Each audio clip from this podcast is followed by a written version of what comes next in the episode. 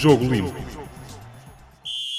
Sejam bem-vindos ao 16º episódio do podcast Jogo Limpo, o primeiro de 2018 e começamos uh, logo com a análise à 16ª jornada que terminou nesta quarta-feira com um derby na luz. Mas antes começamos pelo jogo que uh, opôs o Futebol Clube do Porto frente ao Feirense. Bom dia, Jorge. Bem-vindo uh, aqui mais uma vez ao público. Uh, começo... Bom dia e bom ano. Bom dia e bom ano. Começamos precisamente com o jogo que opôs o Feirense e o Futebol Clube do Porto. Uh, houve, de facto, um jogo marcado por uma contestação contra o árbitro Fábio Veríssimo, o árbitro que apitou este encontro. Houve razões para isso? Foi um jogo, efetivamente, com muitas situações de difícil análise para, para Fábio Veríssimo, para os seus assistentes, também algumas situações de fora de jogo. Uh, começou aos 20 minutos com, com um golo que foi não anulado, porque a jogada parece-me que foi interrompida antes, mas Marega acaba por colocar a bola na baliza uh, do Feirense, uh, em lance que depois foi anulado, ou que entretanto foi anulado por fora de jogo, corretamente analisado pelo árbitro assistente, Marega encontrava-se uh, cerca de um metro avançado relativamente ao penúltimo uh, adversário, portanto, correta a decisão da equipa de arbitragem ao não validar este lance que acabou com a bola dentro da baliza do Feirense. Uh, também numa situação de gol, também uma situação de possível, neste caso possível fora de jogo, aos 25 minutos, Luís Rocha uh, obteve o gol do Feirense, cabeceou isolado no interior da área do Futebol Clube Porto. Uh, surgiram as dúvidas sobre a posição do jogador do Feirense. As imagens televisivas esclareceram que Danilo, nas suas costas, estava a pô-lo em jogo e, portanto, uma decisão também esta difícil e também esta acertada por parte, neste caso, do árbitro assistente um, número 2. Depois entramos para as questões mais relacionadas com a disciplina, uh, algumas questões também de, de, análise técnica por parte de Fábio Veríssimo. A primeira que suscita alguma discussão, sendo que foi correta, foi aos 29 minutos. Um, o primeiro amarelo a Felipe, que acabou depois por ser expulso numa situação em que uh, o Central do Futebol Clube Porto tenta num primeiro momento rasteirar o seu adversário, o Seco, uh, não conseguindo e acabando depois por agarrar-lhe os calções sem qualquer uh, objetivo de jogar a bola, apenas de impedir a progressão do seu adversário. Correta a decisão do árbitro da partida, assinalar a falta e advertir o jogador do futebol Clube do Porto. um lance que aconteceu poucos minutos depois, aos 31, à entrada da área do Feirense, Cabuba eh, carregou de forma fora de tempo e de forma despositada Brahimi. Eh, uma situação em que seria uma jogada de ataque prometedora do Futebol Clube Porto. É uma falta negligente eh, que se considerasse em que o árbitro deu, deu o respectivo amarelo ao jogador do Feirense, aceita essa decisão, mas também sublinho que aceitaria uma decisão de, uma, de entendimento de uma falta grosseira, porque efetivamente foi uma falta totalmente desnecessária e despropositada, com alguma força excessiva, e portanto, se o árbitro tivesse entendido que era falta grosseira e, e com o respectivo cartão vermelho, conseguiria perfeitamente aceitar essa, essa decisão. Já na segunda parte, eh, mais lances discutíveis e, e, e contestados, eh, nomeadamente pela equipa do Futebol Clube Porto. Aos 53 minutos, dentro da área do, do Feirense, há uma situação em que Marcano uh, uh, se queixa de ter sofrido uma falta, um pontapé no, no seu pé. Uh, é uma situação em que efetivamente parece que o jogador do Futebol Clube Porto foi tocado, mas há antes disso uma entrada de pé em riste do, do, do central portista. Portanto, a primeira infração é aquela que deve ser sancionada e, portanto, neste lance aos 53 minutos, minutos em que João Silva acaba por tocar na perna uh, de Marcano, essa situação é precedida de um pé em risco, portanto uma falta com direito a, livre, a pontapé livre indireto favorável ao Feirense e essa foi a falha do árbitro não ter sancionado essa primeira, primeira infração. Aos 78 minutos, mais um lance uh, na área do, do Feirense. Uh, Soares entra pelo lado esquerdo uh, do ataque do Futebol Clube Porto e acaba por cair em lance com Flávio Ramos. Fábio Veríssimo entendeu que, que, que, que o ponta de lança do Futebol do Porto simulou uma falta que acabou inclusivamente por cair já a 2, 3 metros dentro da área do Feirense. As imagens televisivas mais uma vez esclarecem que efetivamente aconteceu falta. Uh, Flávio Ramos com o seu pé esquerdo acabou por tocar o pé direito Uh, pisar o pé direito de Soares seria, foi, foi, uma falta que ficou por assinalar, uma advertência que ficou por efetuar para o jogador um, do, do Feirense, mas é uma falta que acontece fora da área. Portanto, um pontapé livre direto que ficou por assinalar e um amarelo a, a Soares incorretamente exibido. Foi um dos erros de, de, de, de Fábio Veríssimo nesta partida. Uh, o último lance mais contestado relativamente a esta, esta arbitragem, aos 84 minutos. E a situação, acaba por marcar uh, o jogo. Sim, acaba por, por marcar o jogo. Felipe foi expulso com um segundo, uh, um segundo cartão amarelo. É uma situação em que o jogador do o Central Futebol Clube Porto tenta jogar a bola, consegue mesmo jogar a bola, uh, mas uh, joga a uma altura da zona da cabeça do seu adversário. Uh, está instituído pela FIFA e, e acaba, isso só, só para concluir esta descrição do lance, acaba por conseguindo tocar na bola, acerta na zona do peito uh, do, do seu adversário.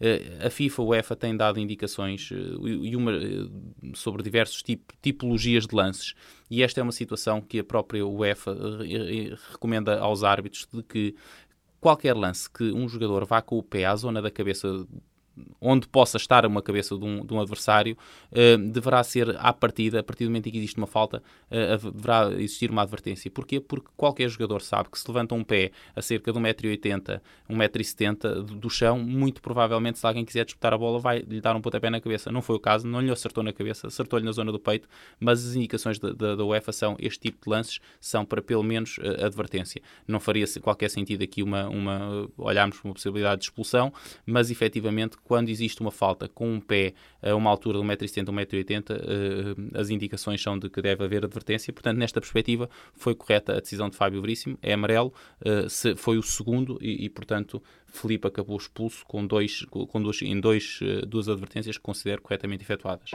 E, portanto, num jogo em que existiram outro tipo de lances, mais, mais situações de, de análise técnica, algumas faltas que não foram marcadas, alguns desequilíbrios também disciplinares por parte de Fábio Veríssimo, mas nos lances capitais do jogo acertou, portanto, globalmente uma arbitragem positiva do árbitro de Leiria.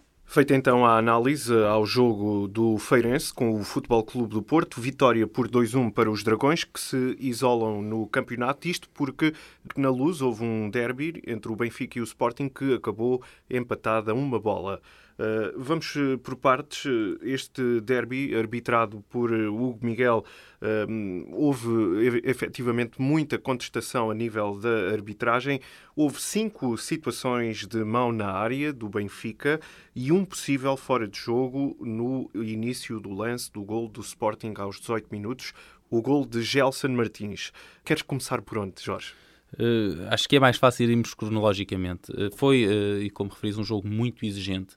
o árbitro contou, contou com a colaboração dos jogadores que não complicaram uh, o seu trabalho, estiveram focados no jogo, mas ao invés teve muitas decisões para, muitas situações para decidir, uh, situações de difícil análise, como, como, referiste, situações na área de mão ou também outro tipo de contactos e, portanto, uh, um jogo muito exigente no capítulo técnico.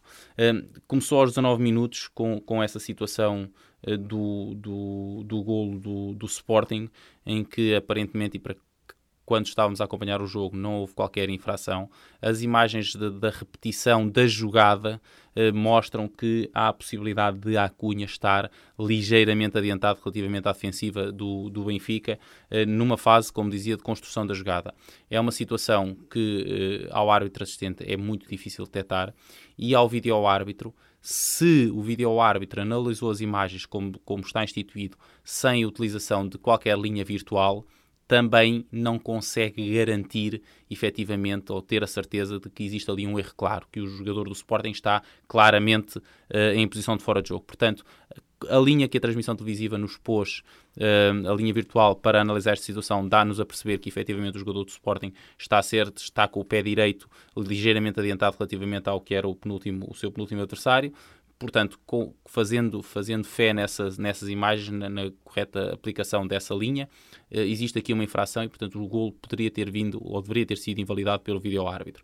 Não tendo o vídeo-árbitro esta possibilidade de ter linha vir virtual, não conseguindo o árbitro assistente humanamente tomar esta decisão, uh, compreende-se a, a, a, decisão final da equipa de arbitragem globalmente, mas efetivamente fica este gol ferido de ilegalidade pelo fora de jogo uh, de, de Acunha. E depois uh, começaram os muitos lances uh, nas áreas. Uh, o primeiro nem foi um de mão, foi uma situação na área do Sporting, um cruzamento no qual Jardel acaba por cair e fica a pedir uma, uma possível falta de Fábio Coentrão. Efetivamente, Fábio Coentrão tem o seu braço, a mão esquerda, nas costas do central benfiquista. Não me parece, no entanto, que haja. Uh, que a queda do, do, de Jardel seja condizente com o tipo de contacto que sofreu. Uh, dou o benefício do árbitro, estava muito bem colocado, dou o benefício da dúvida ao árbitro nesta, nesta situação, lá está, porque não é uma situação óbvia e não me parece. Não é clara. Não, não é, é, não é, não é clara e, e, muitas vezes lá está, não bate a bota com a perdigota. O tipo de contacto sofrido com o tipo de queda não parece, não parece condizente e, portanto, aceita a decisão do árbitro nesta, nesta situação. Aos 34 minutos dá-se o primeiro lance de, de, de, mão numa, numa área, aliás, foram todas na, na área do Sporting. É uma situação em que Jonas remata uh, muito perto de Fábio Coentrão. Um, e, e, a bola acaba por bater no jogador do Sporting, desviando, desviando da baliza. Num primeiro momento, e é importante ressalvar isto, num primeiro momento, nas primeiras 3, 4 repetições, uh, ninguém questionava que não era penalti, porque efetivamente parecia que a bola tinha batido no braço direito do jogador do Sporting. Uh, com alguns ângulos que foram, isto estou a falar uh, de uma análise de, de televisão, com alguns ângulos que foram surgindo, fomos esclarecidos, esclarecidos que efetivamente a bola é rematada contra a face uh, de Fábio Coentrão. Dúvidas ficaram se a bola depois ressalta da face para o braço direito, braço direito esse que está totalmente aberto, totalmente a ganhar volumetria. Uh, uh, como eu digo, muitas dúvidas se efetivamente a bola ressalta depois da cara para o braço. Uh, com tantas dúvidas, é natural que o Miguel, no primeiro momento, uh, tenha tido a percepção que a bola bateu na cara e, portanto, decidiu bem em deixar prosseguir. Tal com como estas, o vídeo. Tal como o vídeo árbitro. Com tantas dúvidas, não, não é um erro, nunca seria um erro claro e, portanto, nesta perspectiva, uh, aceita-se também a decisão do vídeo árbitro, aceita a decisão da equipa de arbitragem como boa de não assinalar qualquer uh, pontapé de penalti nesta, nesta situação. Já na segunda parte, aos 54 minutos, uma, uma situação disciplinar, neste caso uma falta de defesa sobre o Bataglia que agarra o jogador do Sporting Uh, sem qualquer possibilidade de jogar a bola, uh, aliás, sem qualquer interesse até em jogar a bola, o único objetivo foi impedir a progressão do seu adversário, ficou nesta situação por exibir um cartão amarelo ao médio benfiquista. Houve outras situações de advertências que terão ficado por, por, por, por acontecer, uh, refiro-me a esta porque, efetivamente, aos 63 minutos existe uma outra falta de defesa, uma falta muito dura e perigosa para a integridade física de Bruno Fernandes, em que fez-lhe pisa o tornozelo, uma falta é bem assinalada, é advertido o jogador do Benfica, aceito esta decisão de, considera, de considerar como sendo uma falta negligente. Se considerasse uma falta grosseira pelo perigo para a integridade física do jogador do Sporting, não estaria também correto, mas este, esta situação de, dos 54 minutos acaba por marcar porque são duas faltas que justificariam dois amarelos, pelo menos, para, para Feza, situação que iria naturalmente marcar o jogo. Uh, voltando 3 minutos atrás, aos 60 minutos, e, e, voltando às questões de, das mãos na, nas áreas, Jonas novamente rematou uh, uh, à baliza de Rui Patrício, não rematou à baliza porque a bola ia para fora da baliza, mas uh, faz um remate, um remate à baliza e a bola acaba por desviar no braço de Piccini. É um remate feito a uma distância relativamente curta, 3, 4, 4 metros, de muita velocidade, em que o jogador do Sporting, tendo o braço na sua posição natural, inclusivamente tenta desviar o braço para que a bola não, não lhe acerte. Não consegue, a bola acaba por lhe bater no braço esquerdo, mas uh, uh, não é uma situação deliberada, é uma situação em que, fortuita em que o jogador, inclusive, tenta evitar o contacto com a bola e, portanto, correta a decisão do Hugo Miguel uh, em considerar que não há aqui qualquer infração e que não se justifica há aqui um pontapé de penalti favorável ao Benfica. E outras situações idênticas aconteceram outras situações do, do, jogo. Piccini, o mesmo Piccini, em 72 minutos, aos 72 minutos, num cruzamento para a área do Sporting, corta uh, esse lance com a zona do peito-ombro, uh, uma situação que não, não, não foi muito discutida, uh, porque também esta é, será a mais clara, de, mais facilmente perceptível que é um lance legal, mas não deixa de ser mais um, uma situação de difícil análise para a equipa de arbitragem. Portanto, aos 72 minutos, mais uma, um, uma dúvida na área relativamente a braço, peito, ombro, bem decidida por, por, por Hugo Miguel, pois não, não existe qualquer infração de, de Piccini. Outra situação, mais uma de bola uh, no braço, aconteceu aos 74 minutos, em que, uh, e isto é um facto, a bola bateu no braço de, de William Carvalho no interior da área do, do Sporting. Exato, a, numa disputa de bola eh, com, com Jiménez. Com Jiménez a questão que se põe aqui é, é essa que, que, estava já a sublinhar, que é, uh, são dois jogadores que estão em contactos mútuos a procurar ganhar posição e no momento em que uh, o estão a fazer, parece-me a mim que existe um, um, um puxão, uh, um empurrão de, de, de, Jiménez ao braço esquerdo uh, de, de, do, William Carvalho. E, portanto, parece-me ser essa a primeira infração a acontecer, que será uma falta de Jiménez. Uh, um, um, segundo momento, depois existe então o contacto com, com o bra do braço com a bola, mas a haver ali uma, um, uma sanção de uma falta, parece-me que seria de Jiménez primeiro e, portanto, não fica aqui nenhum penalti por, por assinalar, fica assim uma, uma, uma falta atacante por assinalar contra, contra o Benfica.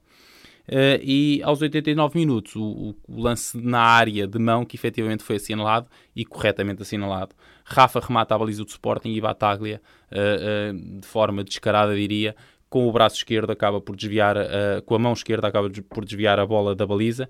Um penalti corretamente assinalado, ficou, no meu entender, por exibir um cartão amarelo ao, ao jogador do Sporting. A decisão fulcral foi o penalti, que, que depois acabou por resultar no gol do Benfica.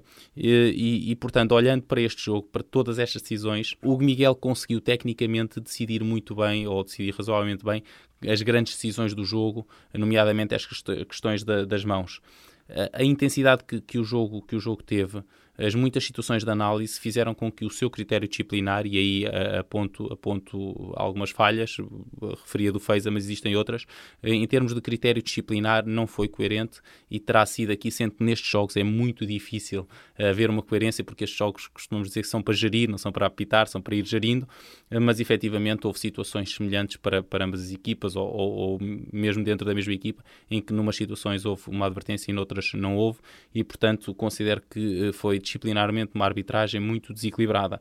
Tecnicamente, nas situações da área, muito, muito difíceis, mas maioritariamente bem decididas, e uma situação que é o gol do Sporting, Uh, também uh, injusta quase para a equipa de arbitragem, uh, porque é, é, quase impossível de detectar, mas fica ali uma ferido de ilegalidade o, o gol do Sporting. Portanto, um, um, jogo muito exigente, o Miguel esteve razoavelmente bem, mas tem lances que, que acabam por marcar o jogo.